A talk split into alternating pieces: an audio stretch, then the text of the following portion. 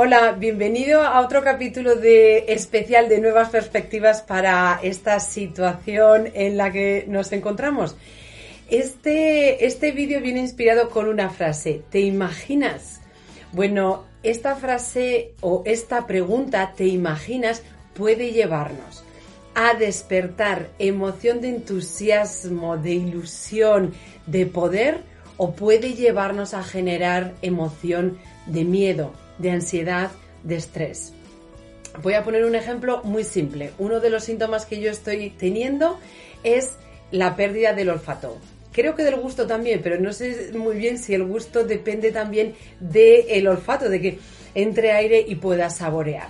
Bueno, pues resulta que eh, mi hermana mayor, que es médico, una de las cosas que me dijo hace unos días, cuando yo todavía no tenía este, este síntoma, es que hay muy rara vez, muy, muy, muy rara vez, existe la en, en algunos em, procesos víricos, se pierde el olfato y no se recupera.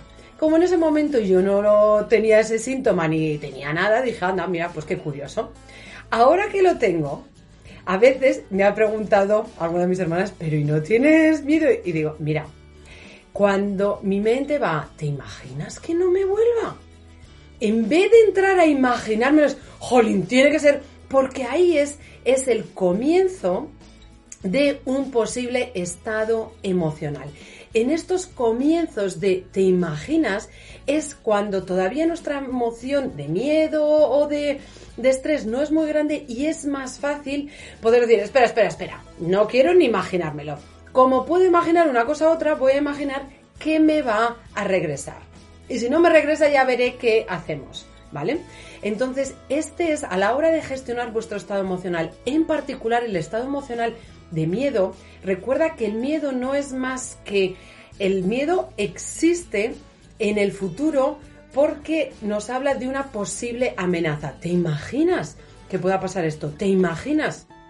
Hablando con, eh, eh, con, algunas personas de mi familia, una me decía es, jolín, pero imagínate, es que nunca hemos vivido, está todo parado cuando salgamos de aquí, la, eh, la economía, las fábricas, los puestos de trabajo, todo, es que esto es horroroso. Y una de las cosas que yo he hecho es mantenerme no solo en te imaginas ese horror, yo he decidido no imaginármelo. Va a ocurrir. La situación va a ser una situación que va a requerir de nuestra creatividad, va a requerir de nuestra energía, pero va a requerir sobre todo de que emocionalmente nosotros estemos centrados. Centrados en la calma, en la serenidad, en el apoyo, en la colaboración, estemos centrados en el amor, estemos centrados en la apreciación, para así poder ver qué recursos sí tenemos. Así que una de las formas de gestionar el miedo es no alimentarlo. ¿Te imaginas lo horroroso que va a ser? Es, hemos pasado por situaciones muy difíciles. Como sociedad, a nivel mundial, como civilización, individualmente.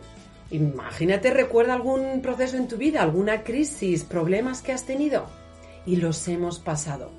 Podemos pasarlos. Ahora, se pasan mucho mejor si nosotros lo que hacemos es poner lo mejor de nosotros y lo mejor de nosotros, lo mejor que tenemos es nuestra energía emocional. Para compartir ahora con, en este caso, qué es lo que podemos hacer, es mantenernos serenos, mantenernos centrados, divertirnos también, ¿por qué no? Si es una situación difícil, pero eso no quiere decir que no nos podamos divertir. Divertirse además, si hay un extra de estrés que no te está siendo útil, lo que va a hacer es te va a ayudar a bajar y así volvemos a recuperar energía para seguir andando. Porque sí, la circunstancia puede ser difícil. Ahora, pararse, rendirse, no es lo mejor que podemos hacer. Así que recuerda, te imaginas y si vas a imaginar, imagina un mundo todavía mejor que el que dejamos ahí atrás antes de meternos en casa. Espero que estés pasando bien estos días y por favor cuídate mucho y cuida de las personas de tu entorno. Y aunque no puedas salir ahí, recuerda que eres luz, así que brilla. Un besazo.